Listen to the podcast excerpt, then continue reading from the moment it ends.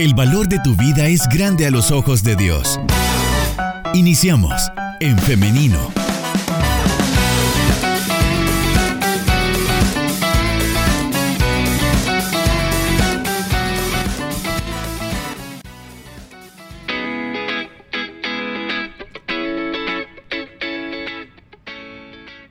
9 de la mañana con 55 minutos, solamente 5 minutos y llegamos a las 10 de la mañana. Y como le escuchaba, estamos en vivo a través de nuestra página en Facebook en Femenino SB. Así que saludos si usted se está conectando a través de esta plataforma. También saludos a las personas que desde ya nos están escribiendo a nuestro WhatsApp 78569496 y nos están dejando ya sus preguntas para la licenciada Jenny Torres que nos acompaña en esta mañana. Le damos la bienvenida entonces, licenciada, adelante, ¿cómo está? Hola, buenos días. Gracias, gracias nuevamente por la invitación. Un nuevo lunes, pues gracias a Dios estamos acá compartiendo el tema del día de ahora. El tema del lunes pasado fue diabetes. Este lunes vamos a estar abordando sobre la hipertensión.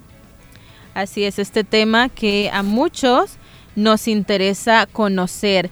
Y bueno, eh, para empezar, licenciada, primero debemos saber qué es la hipertensión.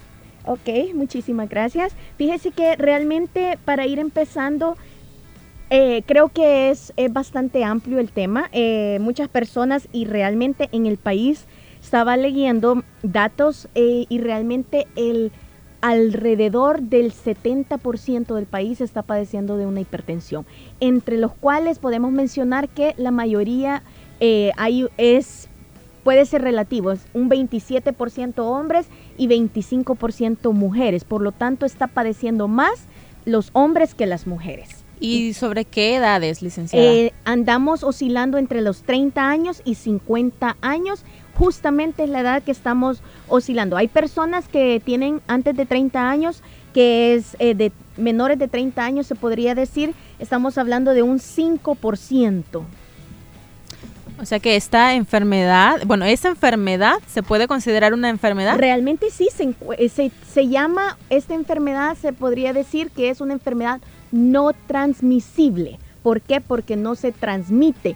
Por lo tanto, si no se transmite, eh, puede incluir varias, varias como varios factores, el cual nosotros nos predispone a, a padecer de esta enfermedad. Y usted me decía qué es realmente. Para ir empezando, sepamos qué es presión arterial. Para poder saber qué es una hipertensión, tenemos que saber qué es una presión arterial.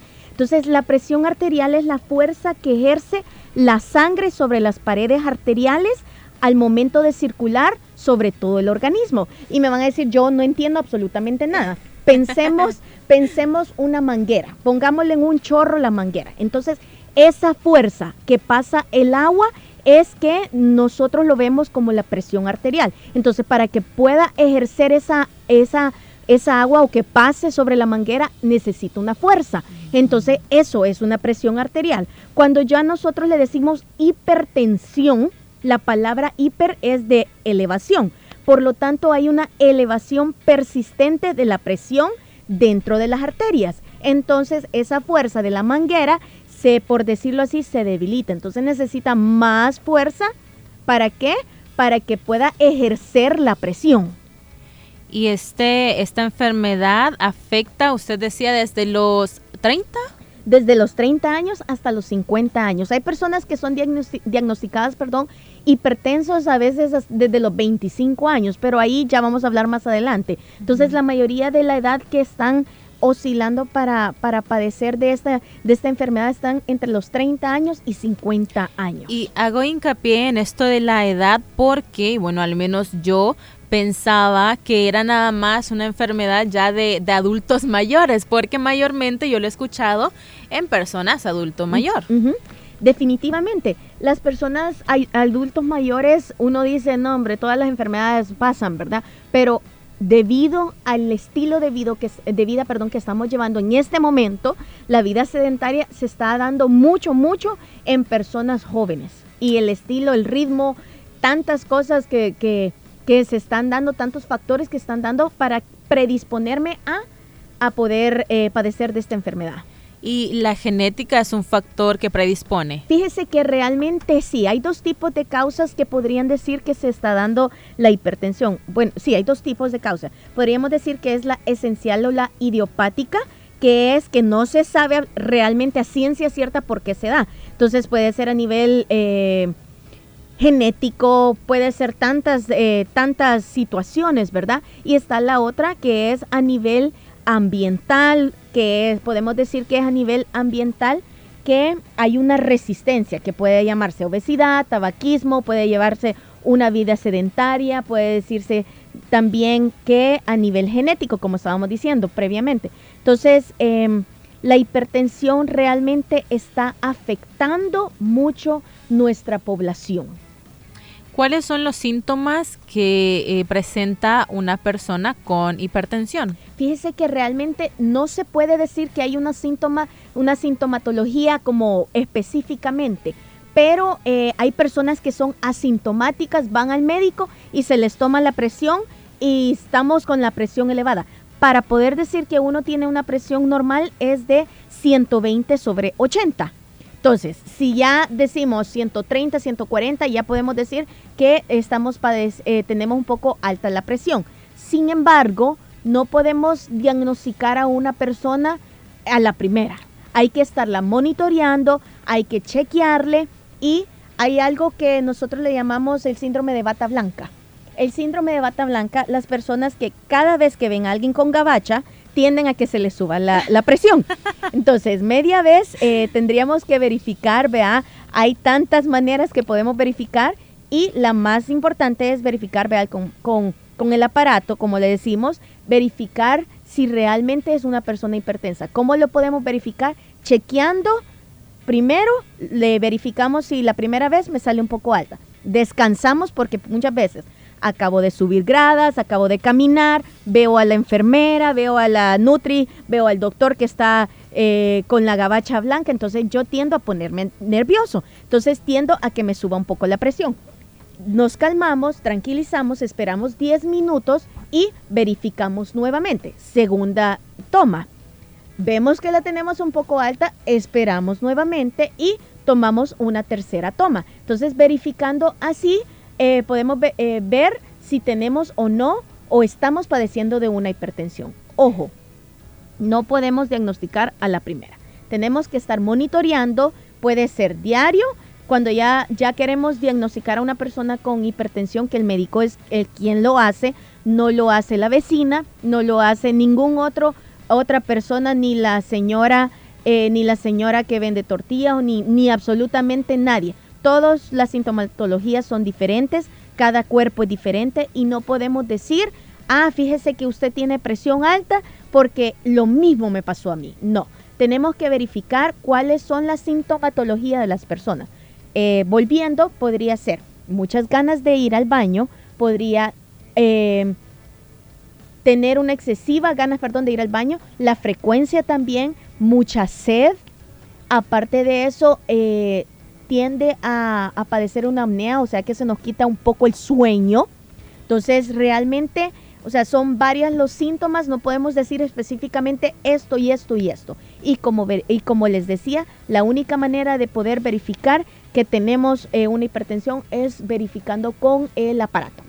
Qué bueno que menciona esto y yo se lo quería comentar, de hecho, porque recientemente, eh, bueno, como saben, estuve un poco complicada de salud, entonces tenía que em, estar yendo pues muy seguido donde el médico, ¿no? Y cada vez que iba pues me tomaban la presión. Y a mí me pasa esto que usted menciona, este, el síndrome de bata blanca, dijo, ¿verdad? Sí, exacto. Bueno, me, ocurre esto porque... Eh, cuando estoy en un establecimiento de salud, cuando veo al médico o a la enfermera, se me tiende a subir la presión. Entonces, yo siempre tenía como esa duda, ¿verdad? ¿Y será que yo soy hipertensa? Porque siempre que me toman la presión siempre está elevada, ¿no? Entonces, eh, siempre estaba como esa duda y a veces uno por pena o por cualquier otra situación nunca pregunta. Y es muy importante que preguntemos, que nos hagamos este tipo de preguntas porque también puede servirnos para calmarnos a nosotros mismos, porque muchas veces ahí estamos investigando cada síntoma y ahí nos estamos diagnosticando cada día con una enfermedad diferente. Definitivamente. Y sabe que es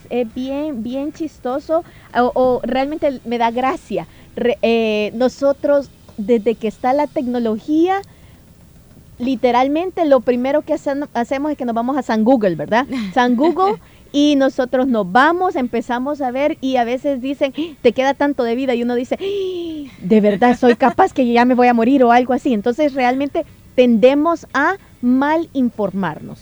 La única manera que nosotros podemos eh, verificar si tenemos presión o no alta, y como les decía, yo puedo estar perfectamente bien, pero yo me tomo la presión y puedo tener una presión ahorita de 150, 170 y, y estar totalmente tranquila, ¿verdad? Entonces, eh, muchas veces las personas hipertensas son asintomáticas, quiere decir, no tienen síntomas.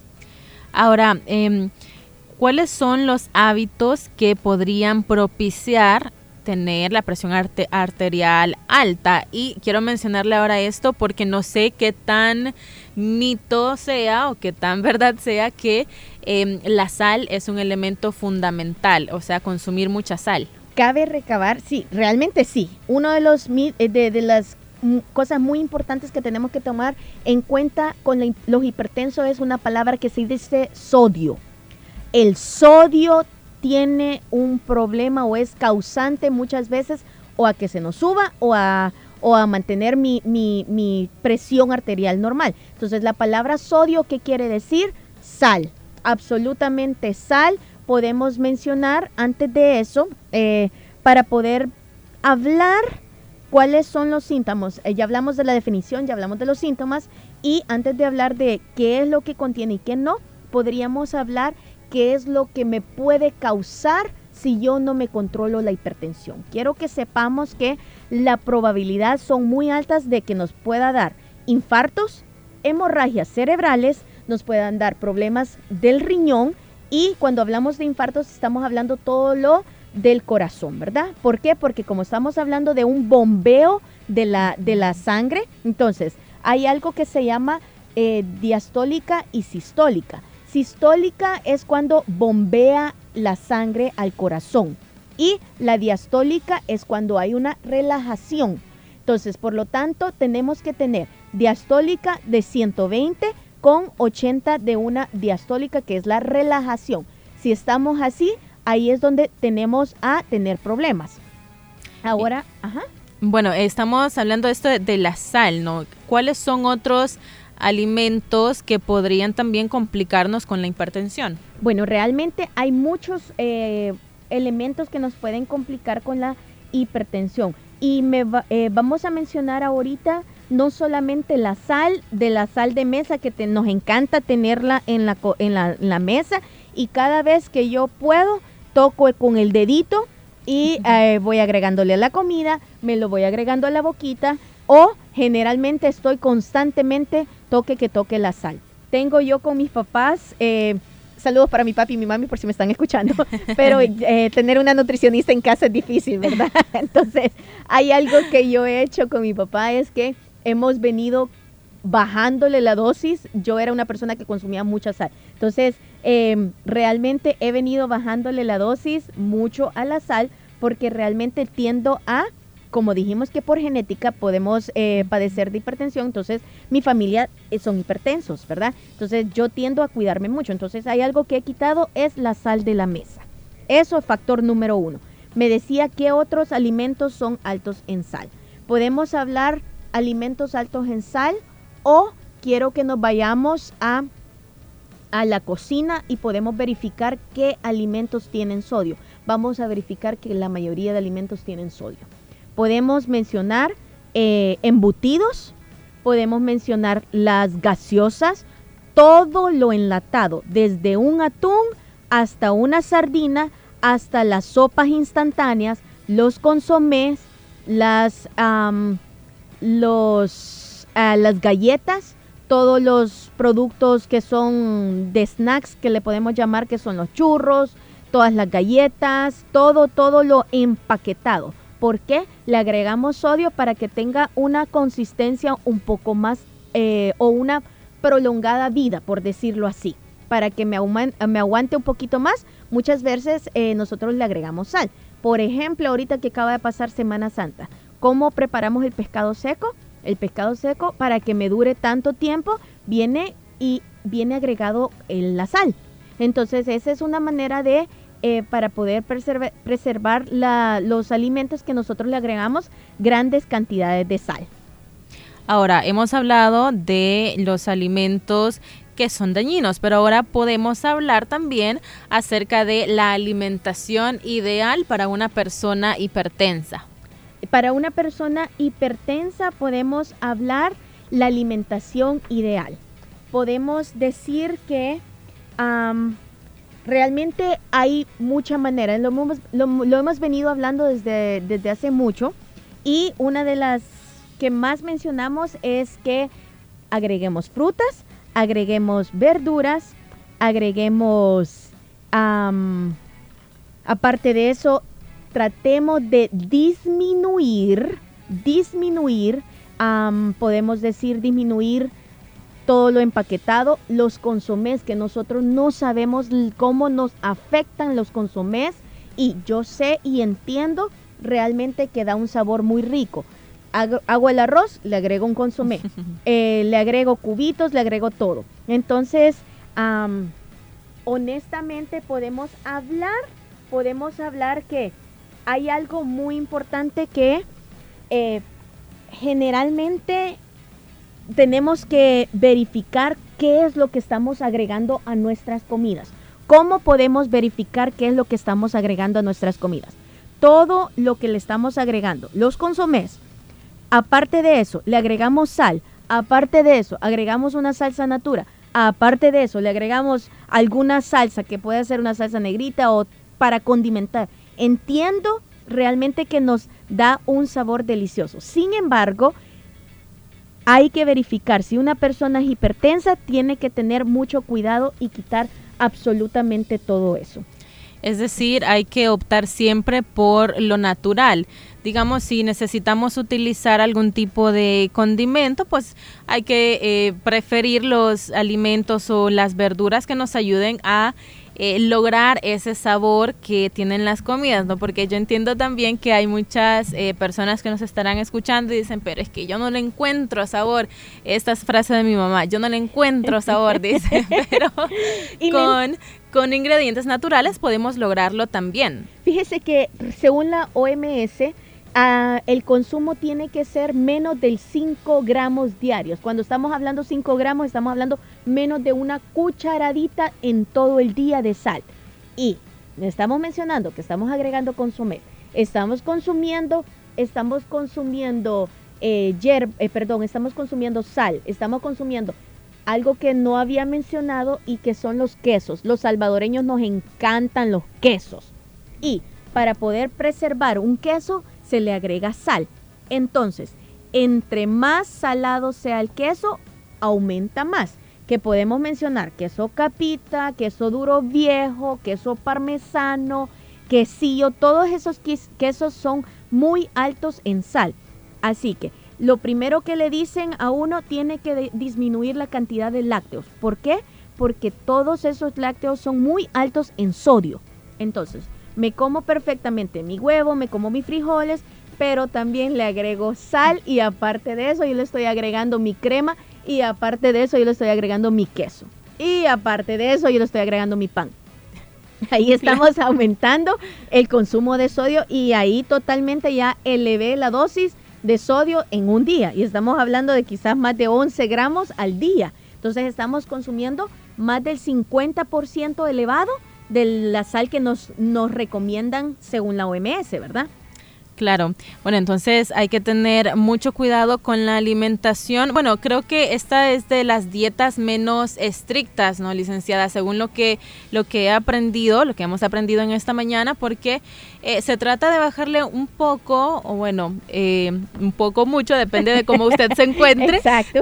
depende de cómo usted esté comiendo em, actualmente, de bajarle las cantidades de sal, ¿no? Ya lo mencionaba. Lo clave es fijarnos en el sodio, ¿no? Estar viendo, leyendo las barritas nutricionales que trae cada producto que compramos, a veces en la parte trasera o así hacia, hacia los lados, ahí podemos estar verificando cuánto sodio contiene cada producto que compramos, ¿no? Y así nosotros podemos ir haciendo nuestra, nuestra dieta, ¿no? Y mayormente las personas que, que tienen una predisposición a ser hipertensos y con mucha más razón las personas que ya son hipertensas. Definitivamente podemos mencionar algo que me decía, verificar etiquetas nutricionales. Hay algo que nosotros tenemos que tener en cuenta y me gusta mucho decirle a mis pacientes, veamos etiquetas, seamos curiosos, leamos, veamos y cuando nosotros veamos y diga sodio arriba del 10%, ya podemos decir que es un alimento alto en.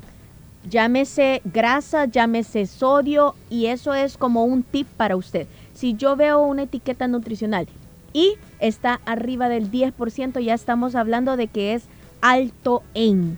Entonces, llámese en este caso de la hipertensión, vámonos y verifiquemos que por ejemplo, la sardina es un alimento alto en sodio. El atún es un alimento alto en sodio. En los quesos secos son alimentos altos en sodio. Y lo que tenemos que hacer es eh, quitar la sal de la mesa que habíamos dicho y tratar de evitar todo producto empaquetado. Y como también lo mencionó en algún momento, debemos comer mucha más fruta y verdura. Creo que esto se mantiene para eh, muchos tipos de dieta. ¿no? Realmente sí. Ahorita vamos a mencionar lo de las frutas y verduras. Lo recomendado, las recomendaciones, por decirlo así, para una persona que está en disminución de peso o una persona normal eh, con su peso son alrededor de 2.000 calorías. Ojo, tenemos que tener en cuenta la vida que lleva. Entonces, una persona que pasa sentada todo el día no es recomendable que lleve una, unas, eh, una alimentación de 2.000 calorías. Tenemos que disminuir. Por lo tanto, si queremos llevar una, una vida no, eh, sana, por decirlo así, un estilo de vida sana, tenemos que eh, verificar cuántas porciones de frutas y verduras voy a comer. Por lo tanto, si estamos hablando de frutas y verduras, estamos hablando de 4 a 5 porciones de verduras al día.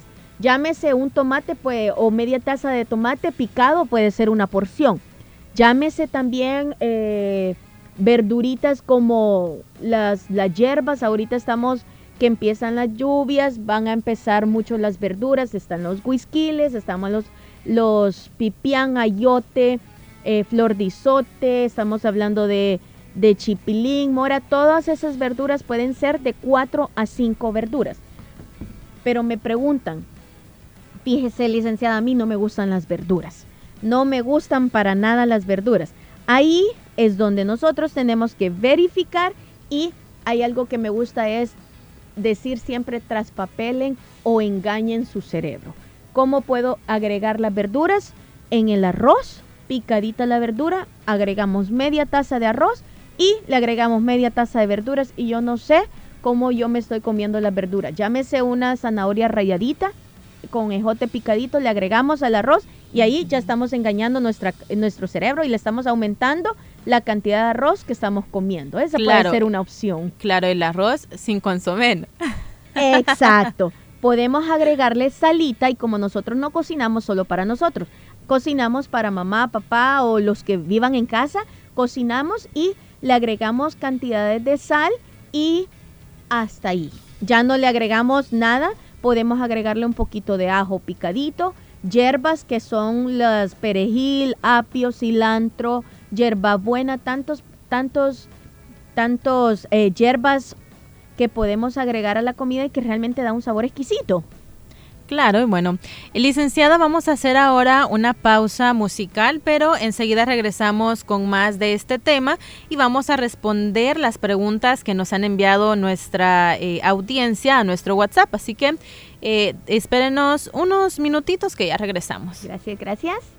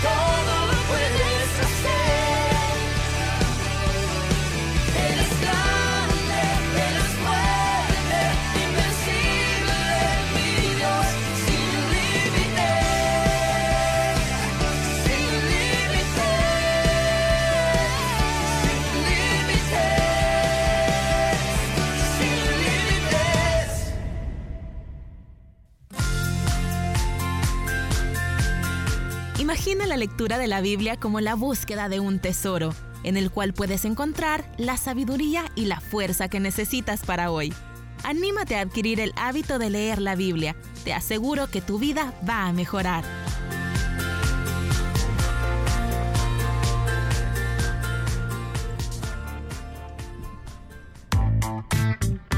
En femenino, nuestro lenguaje es la familia.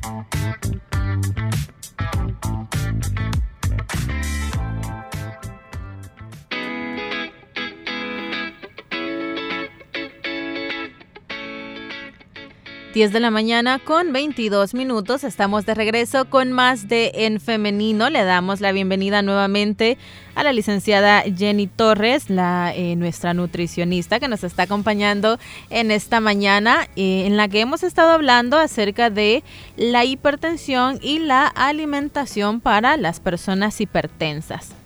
Muchísimas gracias. Continuando, íbamos por espacio de preguntas, ¿verdad, Liz? Claro, y ya tengo acá algunas preguntas que nos envía nuestra audiencia. Nos dicen por acá, em, a mí seguido se me rompen vasitos en los ojos y muchas personas me han dicho que es por presión alta. Ya he ido a consultar y eh, me toman la presión y todo está bien. Sin embargo, siempre sigo con los vasitos de los ojos reventados. ¿Podría ser cierto que sea por presión que me pasa esto? No soy diagnosticada hipertensa, tengo 46 años. Ok, muchísimas gracias. Realmente sí, habría que verificar qué es, pero si ustedes nos están diciendo, eh, no tengo la presión alta, si no, no podemos tomarlo en cuenta como, como que es la presión. Una persona que se va a tomar la presión, generalmente se la toma y dijimos que la presión normal 120 sobre 80. Entonces verificamos y en el momento exacto le sale la, presión alta. Entonces sí, habría que verificar, hermana, qué es lo que realmente le está produciendo la, presión, eh, perdón, esa dilatación de los, de los ojos. Siempre me han dicho que yo soy eh, de presión baja. En estos días pasé consulta y tenía 110 sobre 70, pero antes era aún más baja una, eh, una persona con presión arterial baja podría llegar a ser hipertensa? Realmente hay algo que nosotros manejamos y bueno, hay muchas personas que hacen pesas. Las personas que hacen pesas tienden a que les baje un poco la presión. Entonces tendríamos que verificar qué es lo que está haciendo que le baje la presión.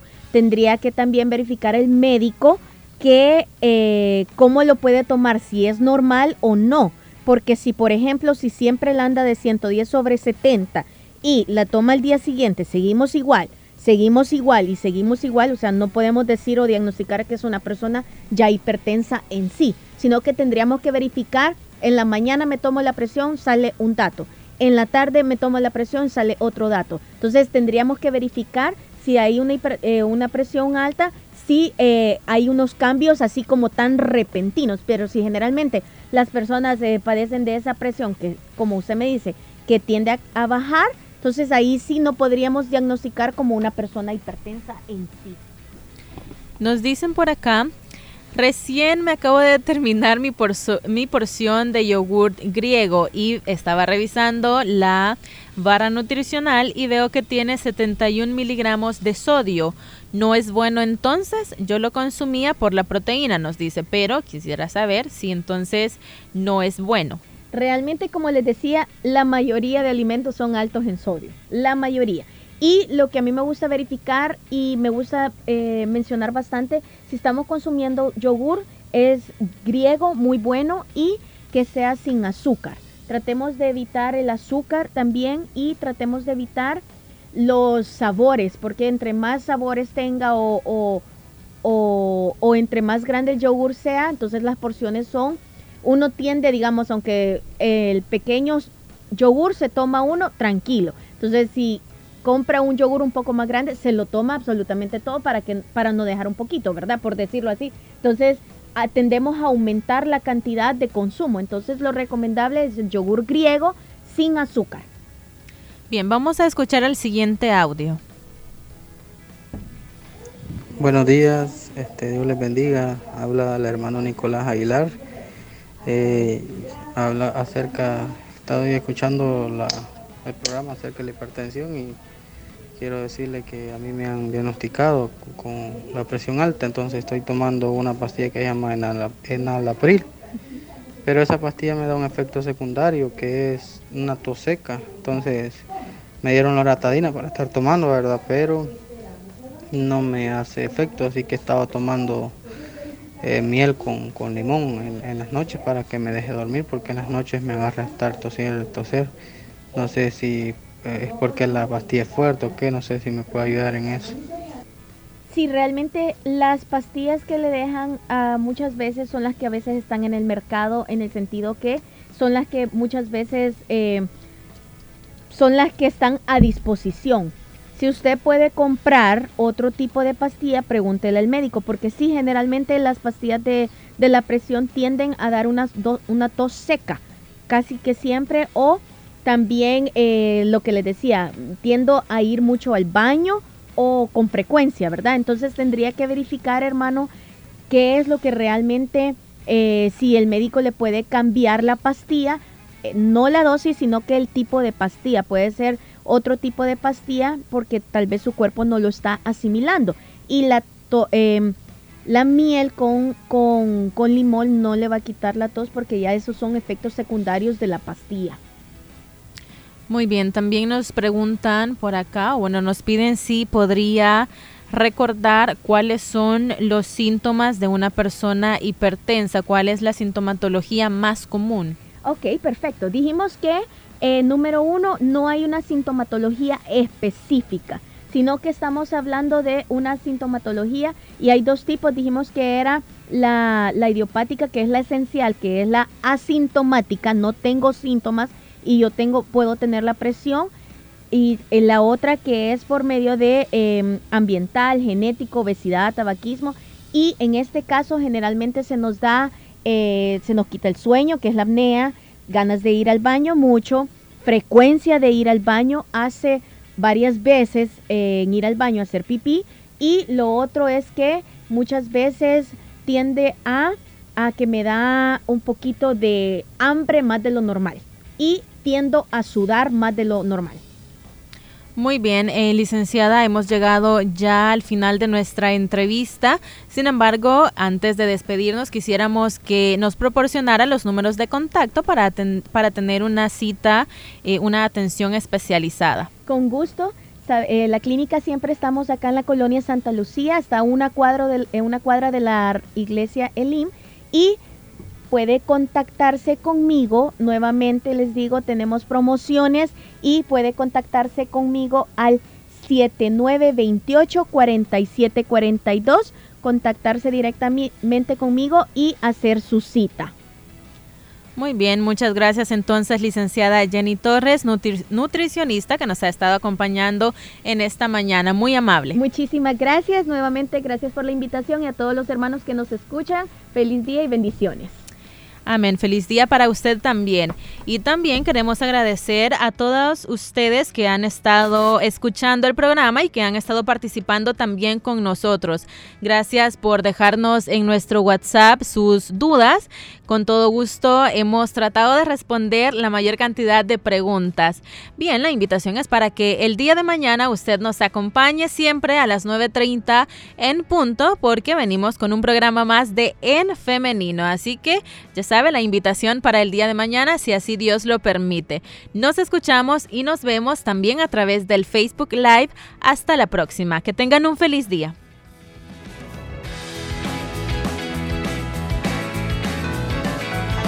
Construye tu vida con pensamiento propio. Hasta la próxima.